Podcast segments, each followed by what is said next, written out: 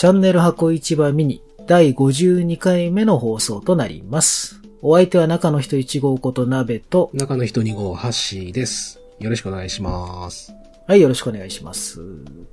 ちょっと空いてしまいましたけども、なかなか忙しい日が続いちゃいまして、はい。えー昨日ですね、3月の26の深夜、3月27日の1時ぐらいから、ツイッチオンリーで IDXbox の、えーショーケースはい。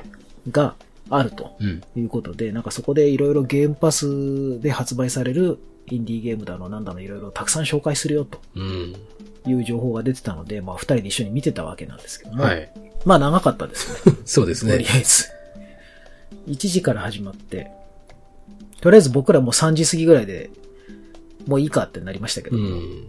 結局5時ぐらいまでやってたと。はい。4時間ぐらい。なかなか大量のゲームが消化されて、結局60個ぐらいすごいですのね。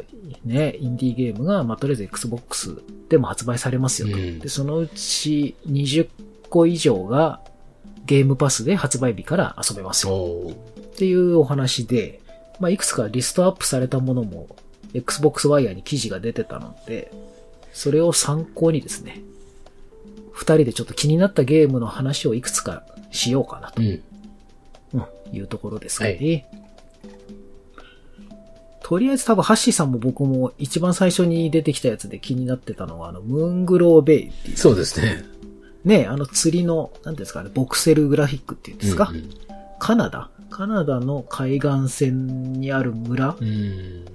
漁村みたいなところで、釣りの RPG って書いてありますね。うん、そうみたいですね。うん、で、なんかこう、ほのぼのとした雰囲気で、ひたすら釣りをするんだと思うんですけど、はい。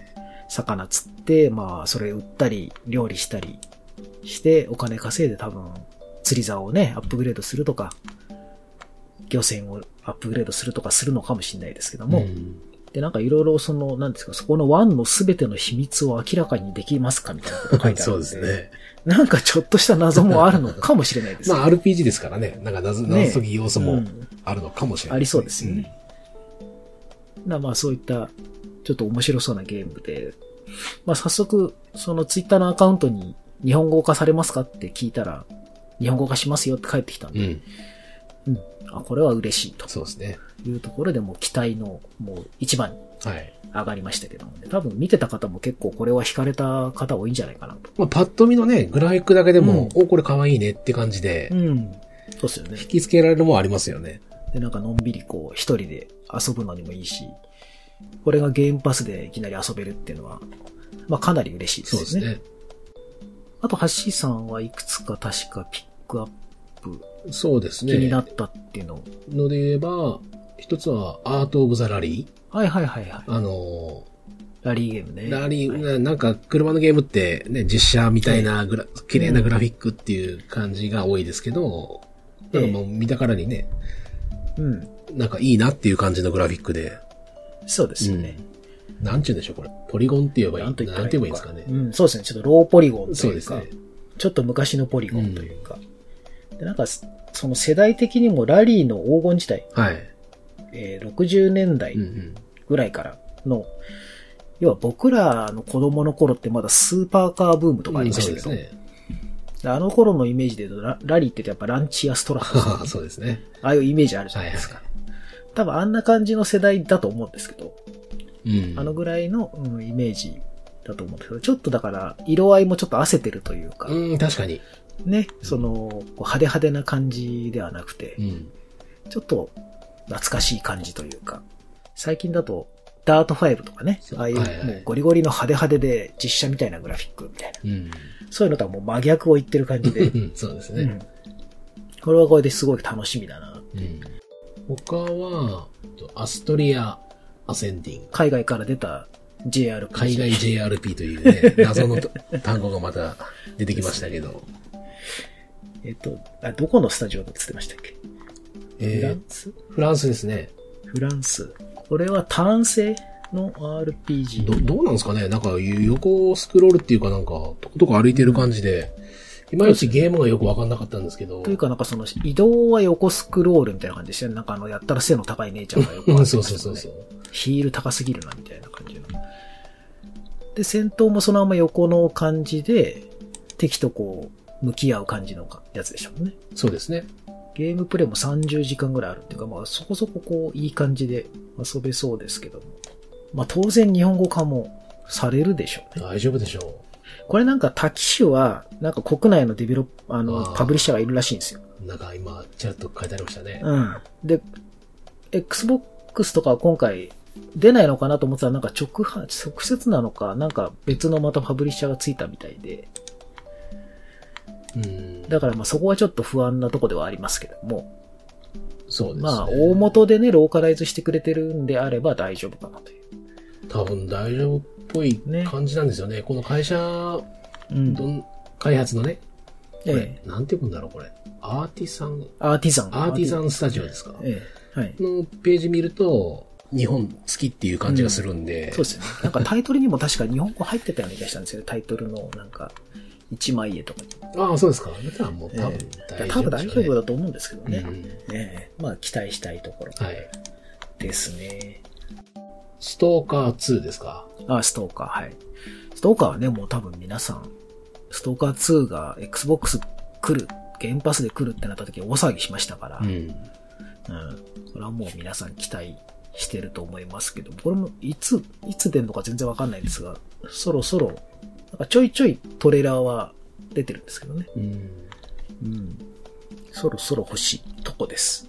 昔のやつは、橋さんはやったことあ、いや、全然やったことないいです。どんなゲームかもよくわかんないんですけど、まあ、チェルノブイリーなんたらかんたらって書いてあったので、まあ、さっきも言いましたけど、なんかメトロ的な、うん。あんなゲームなのかなーって、漠然と思ってるぐらいで、うんどんなゲームかはさっぱり分かってないです。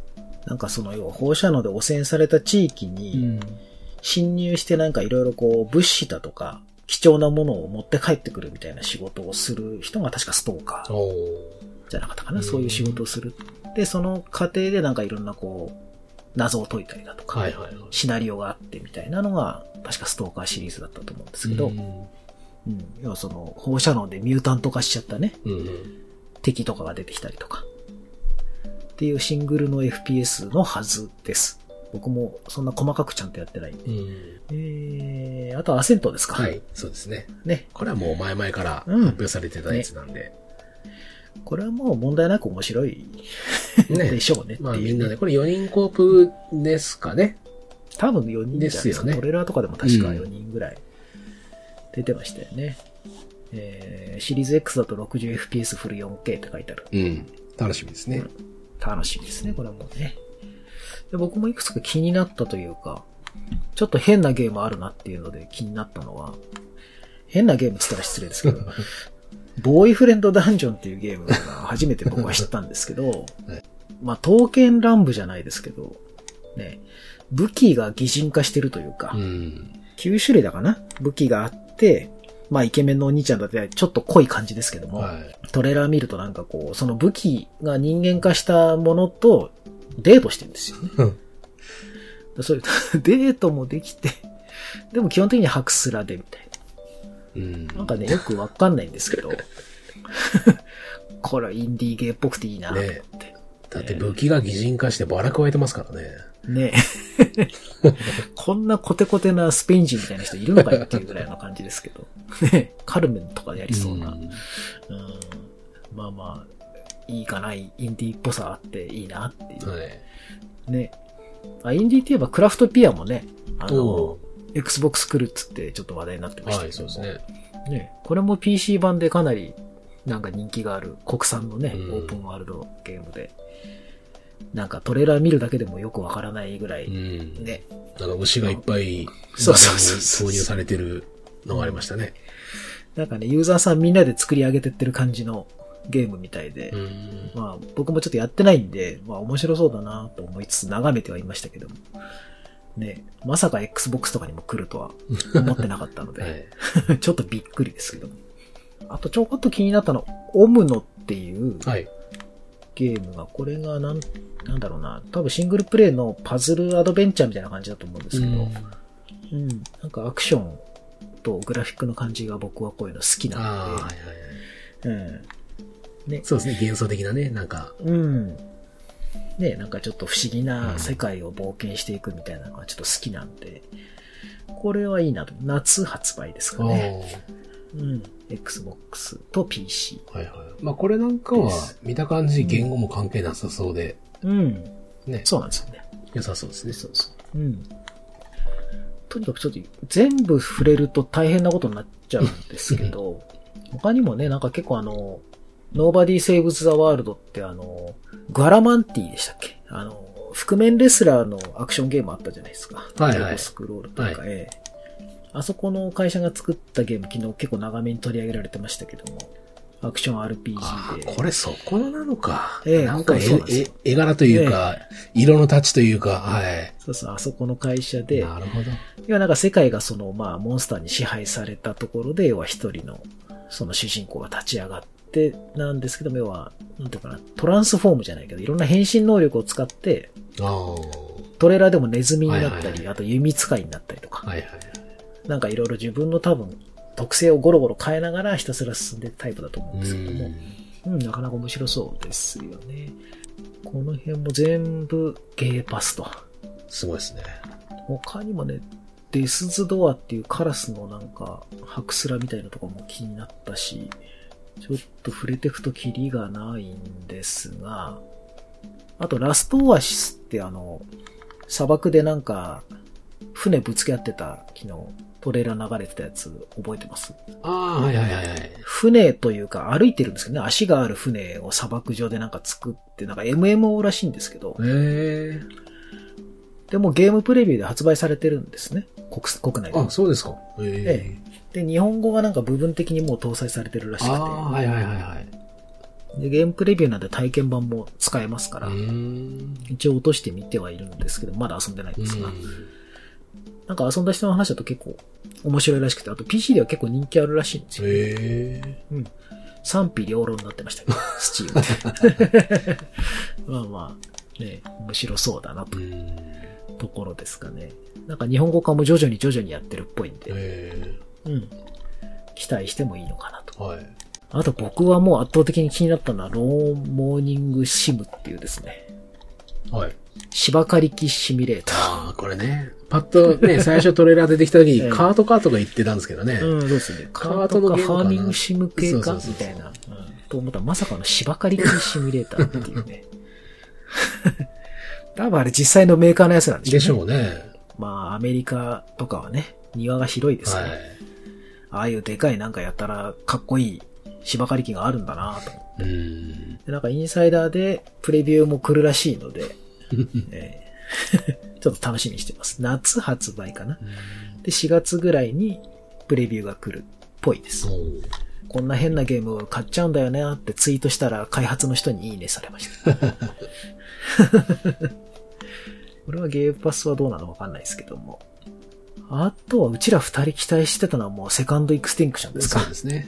恐竜ゲームね。うんこれはもう前々から言ってますからね。ね、ずーっと言ってますからね。去年ぐらいでしたっけ？ですよね。ね確か去年のショーケースぐらいから言ってて、でも PC 版は発売されてて、うん。秋ぐらいに出たのかな。恐竜の、なんだろう、3人コープですか。はい。うん。まあやることは多分いつも通り一緒なんでしょうけども、まあ楽しいだろうというところで、4月の28にリリースが決まってゲームパスでローンチのはずですね。もうこれ、これも普通に買う気満々だったんで。うん、そうなんですよ。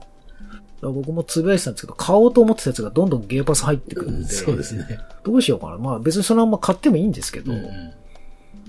そうなると別に他のもん買えるなとか思っちゃって、うんうん、いろいろね、悩むところなんですけど。とにかくまあゲームパスのそのサービス拡大がひどくてですね。ひどいというかね。ひどくてですね。どんどん追加されるもんで。まあ多分皆さん全く追いついてないというか。まあ、常識に考えてそうでしょうね。うん、ね。オクトパストラベラーもまだ始めて数時間ですしね。うん。全然終わんないわけですよ。そうですね。とてもじゃないけどね。あれはまだリモートでも遊べるからいいですけど、どうしようかなっていうぐらいの、でまた新作も結構今出てるんで、うんう。ん、原発じゃないやつも。そうですね。ええそういうのもポコポコ買ってるもんですから。まあ、大変なことにはなってますけども。ただ本当日本語対応するゲームがすごく増えてきてるんで、Xbox でも。うん。それは大きいですよね。ね、非常にいい傾向だなというかう。ん。1年ぐらい前に比べたら、1年前、2年前に比べたら、どんどんどんどん状況は良くなってる感じはしますよね。うん、確かに。ね。ハッシーさんのあの箱市場のカレンダーの編集も大変でしょうし、そうですね。ね。あれ毎日やってますし、僕も1週間に1回ピックアップしようとしてますけど、ピックアップするにもやっぱ出るゲームが多すぎてですね。うん、そうなんですよね。10分ぐらいの動画にもうまとめきれなくなってきてて。しかも、当日に発売ボコボコって出てくるじゃないですか。そうなんですよ。だからもう大変ですね、ピックアップの動画なんかは特に。ね動画出して、その後でポコンと発売されたりとかするから、翌週にまたそれを紹介してとかやって、ですね。なんかもう、わか、わけわかんなくなってきたんですうけどね。ん。で気づいたら発売されてるから。はい。なんかトレーラー出てたけど、あ、もう発売なんだこれ、みたいなやつとか。だってストアの新作のところでも、2日前にポコンと割り込みで入ってたりとか、ええいきなり余裕でありますからね。そうですよ。あと当日でもありますもんね。ありますよ、当日ももちろんだし、うん気づいたら2日前のところに、なんか知らないゲームがあるぞみたいな。発売してたみたいなやつ。そうそうそうそう。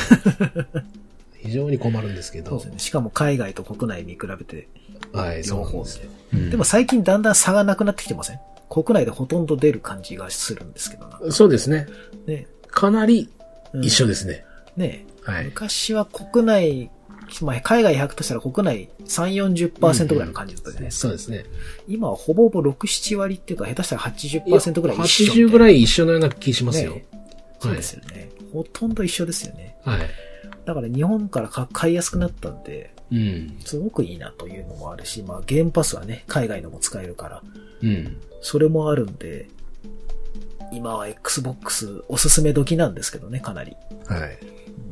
まあ本体ないんで、なかなかね。今回のちょっとショーケースでちょっと期待してたのは、あの、X クラウドとかね、あっち系の追加発表とかもやってくんないかなと思ってたんですけど、さすがに IDXbox だからなのか。まあまあまあ、そうですよね。まあね、その辺はなかったんで、ちょっとその辺のショーケースが4月にあるのを期待してうん。いますけれども、はい。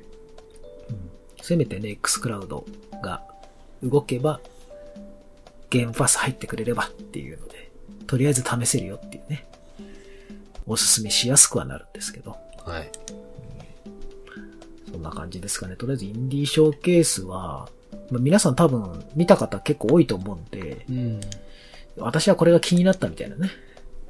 うん、これおすすめだと思うみたいな教えてくれればまた私もぜひチェックしたいなと。とても全部チェックできてないので、ぜひおすすめを教えてほしいかなと教えてほしいですね思いますね。はい。はい。で、話はちょいと変わりますけども、先日、もうだいぶ前になりますけども、FPS ブースト機能はい。が搭載されまして、うんうん。ごく一部のゲームからまずスタートしましたけどね。はい。えっ、と、スナイパーエリート4、ウォッチドックス2、ファークライ4、あと、フォールアウト4と、なんかいくつかね。FPS ブーストがはい。対応しましたよね。で、実際なんかハッシーさんが、はいファークライ4をやっと遊ぶ時が来たと。そうなんです。はい。6年前に予約して買って、ようやく遊ぶ時が来ましたね。ハッシーさん基本的にね発売日にね予約して買ってるけど、遊んでないみたいなのかなり、ね、ありますけど、どうですか、実際 FPS ブースト。いや、本当にね、よくツイッターでもちょろちょろ書いてはいるんですけど、うんあの、最近のゲームってまあだいぶ 60fps とかうん。増えてきてるじゃないですか。はい。で僕も普通に60のやつをメインで遊んでるんですけど、ええ。全然違和感なく、もうとても6年前のゲームとは思えないぐらいスムーズに滑らかに遊べてますね。そうですよね。はい。だからグラフィック的には、あ、古いなって感じはしますけど、うん。まあ全然全く気にならないし、うん。むしろ滑らかなんで、うん。うん、めっちゃ楽しめてますよ。そうですよね。はいアクションとかシューター系は、グラフィックはね、とりあえず HD あれば、うん。まあいいかなっていうそうそうそうそうはいね感じしますし、多少テクスチャーがまあ荒かろうが、はい。うん、そんなには気にならないもんですけど、やっぱ動きがね、いいとやっぱ楽しいですからね。はい。それはわかりますね。だからこの、ファークライ4を始める前に、まあ、うんコントロールって、あれ、はいコントロールアルティメットエディション。はいまあ、シシリーズ XS 用の最適化されたやつをやってたんですけど、はい。もう個人的にはそれよりも滑らかじゃないかなっていうぐらい、なんかスムーズ。そうですか。ええ僕、個人的にはね、そういう風に感じますね。まあゲーム的な軽さもあるのかもしれないね、まあもうもちろんあると思いますけど、すごくやりやすいです。なんかタイムレイン見てても FPS ブーストかかってから、その対応してるゲームを遊んでる人が結構増えてて、確かにね。うん。ウォッチドックス2楽しかったとか、うん。うん。フォールアウトが60で、モッドなしで動くみたいなね。あれうんもともとモッドで動いてね、60はいはいはい対応はしてましたけど、モッドなしでも動くみたいなとか見て、まあやっぱ FPS のアップはでかいよなと思いながら、うん。実際ね 30fps のゲームが最近だん、ほんと辛くてですね。ですよね。もうね、目がなんかついていかない。はい。カクカクに見えるというか、うんか動かしづらいんですよね。もう本当に1万円のゲームとかね、そんななら全然いいんですけそうど、なんですよ。カメラをグリングリン動かすようなゲームはもう、僕ももうダメですね。きついですね。はいやっぱ、うん、本当にこう右スティックで視点を動かす系は、うん基本的にもう全部60にしてほしいぐらいうん。ですね、うんちょっときつくなってきたかなっていう気もします。まあ慣れですけどねあ。プうんあ、あとプレイだ。プレイが60対応したんだね。ベセスダの。はいはい。確か。あと、まあ UFC4 とか、えー、あ、そうだそうだ。ニュースーパーラッキーテールとかあ、その辺も書いてありますね。そうでしたそうでしたね。はい。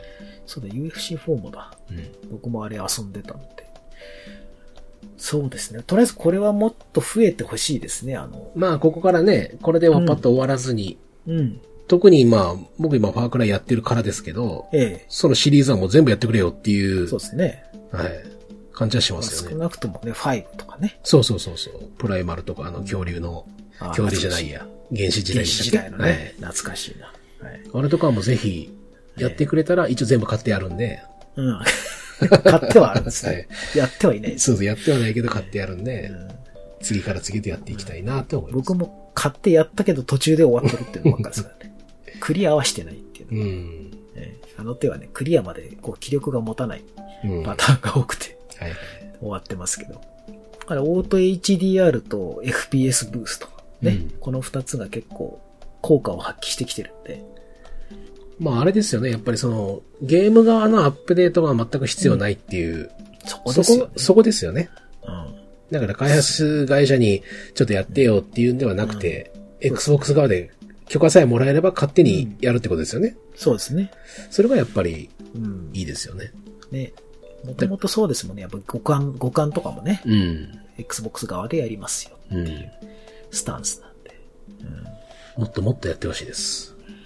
そうですね。まあ FPS ブースターはとりあえず本当全ゲームと言ったらあれですけど、でも本当全ゲームやってほしい。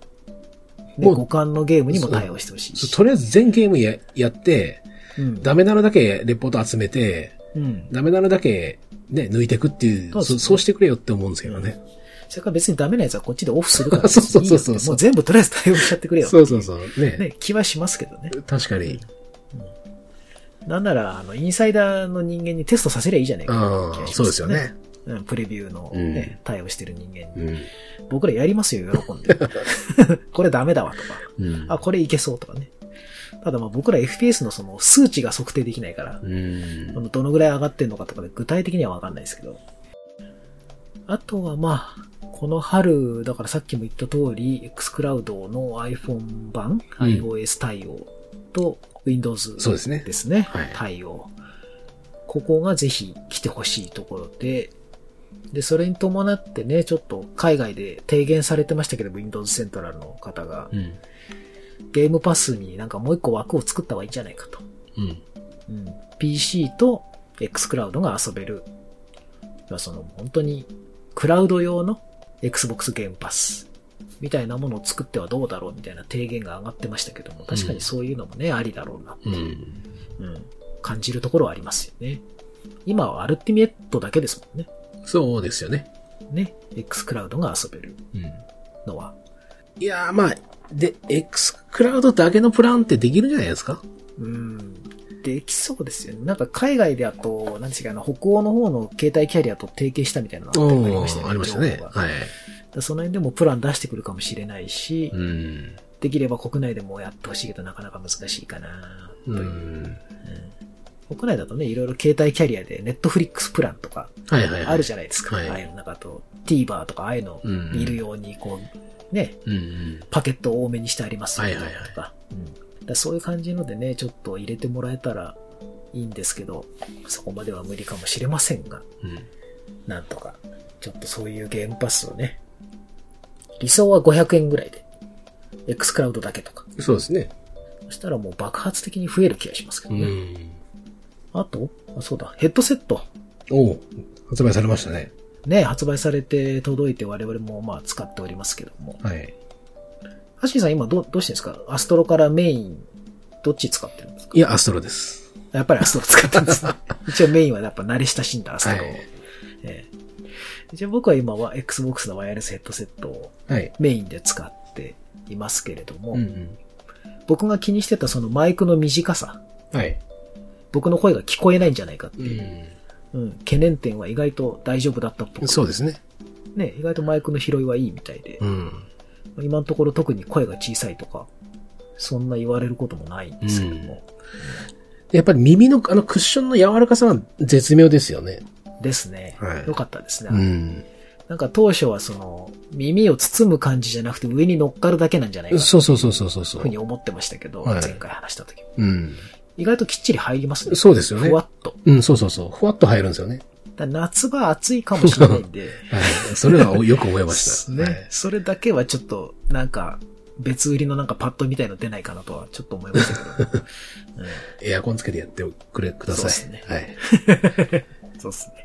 僕が一個だけ気になったのは、あの、マイクの先の LED ライトがちょっと見づらいことぐらいですかね。ああ、はいはい。ああの、ボイチャーがオンになってるミュートしてるかどうかはわからないってそいううやそうそうそう、つですよね。あれがちょっと視界に入りづらいんですよね。うーん。一番ライト強くしても、視界のね、ほんと左下にちょっと見えるか見えないかぐらいなんですよ。ああ、そうですか。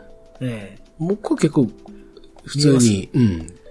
気に、ゲームにしてる最中に、あ、邪魔だなとは思わなえいレベルですけど、はいはい一応、きわかる感じはしましたね。ただ僕の場合、あの、ミュートスイッチ？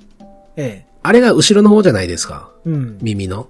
ええ。で、あれをちょっと手で触る、探すのがちょっと、ああ。め、面倒っていうか、だから、さっとミュートしたい時ができないん確かにで、ね。それでちょっと今、使わなくなったっていうのもあるんですよね。うん。確かにね、なんかちょっとコントローラーとかでパパッとできたらいいんですけど、うん。ちょっと、そうもいかないですか咳払いとかするときに止めたいなっていうときに、麻薬探して、そのスイッチを探してるうちに電源切っちゃったとか、そういうのもあるんで、ら。はいはい。確かになんかね、もうちょいわかりやすいとこにっていうのはちょっと思いましたね。でも僕が一番いいなと思ったのはやっぱり Bluetooth が同時に使えるっていうはいはいはいやつですね。すごくいいですすごくいいですね、あれは。ね。うん。僕も実際、だから一人で夜遊ぶときは、はい今までは普通にスピーカーでゲームやって、はい。で iPhone とかでラジオだったり、はいはいはいはい。音楽だったりうんうん。聞いてたんですよ。うん。でもあえてこうヘッドセットして、そうですよね。うん両方をいっぺんに聞ける。えで、それぞれをちゃんとね、ボリューム想定すれば、こういじれば、ちそうそうょうどいい感じになりますし。ーで、バランスもあの、チャットバランスのカップのやつを回せば、うんそれで変わりますからね。ええ Bluetooth とゲーム音の調整も。あれはいいですわ。ねえ僕もこの前、ゲームしながらラジコ聞いてました。そうですよね。はい、深夜ラジオ聞きながら う。ん、そうそうそう。一人でこう、なんか、こう、ちまちまと作業っぽいゲームをするときにラジオとか聞きながらやるのにちょうどいいですね。うん。そうですね。当然ね、電話かかってきてもわかるし、はい。いいんじゃないですかね。で、あとは最近何かと話題のディスコード。あれはなんかでも絶対ぴったりですよね。そうですね。うん。普通にスマホのディスコードのアプリで、ああ、そうですね。そのままやれば、他の例えばスイッチのとゲーム一緒にするとか、ええそんなんでもそれ使ってできるし、いいですよね。そう僕もそろそろディスコード本格的にちゃんと使おうと思って。うん。うんどうしても Xbox ばっかりだから、うん。ついついボイチャで済ましちゃうんですけど。そうですね。でもまあ今、えいろいろと噂があるんで、うん。それで何か統合されるですね。とかね、うんあるかもしれないし。少なくともね、やっぱちょっと公式のアプリは出してほしいですよね、うん Xbox にね。そうですね。ちゃんとした、そんな気はしますね。いろんな噂ありますけれども、今年はかなり激動の年みたいな感じになりそうなんうで、ん、確かに。まだ3月いっぱいでもうなんかいろんなことが起こってますから。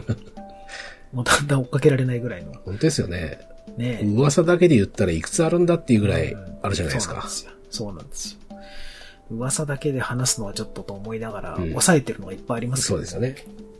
うん多分4月入ったら、一気に来んじゃないですか、なんかいろんな発表うが。ん。木が変わりますからね。可能性はありますね。うんで、第2クォーター入って、21年の。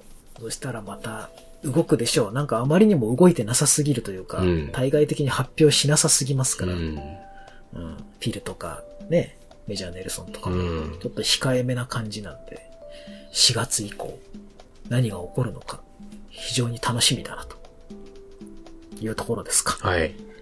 はい、最後まで聞いていただいてありがとうございました。ありがとうございました。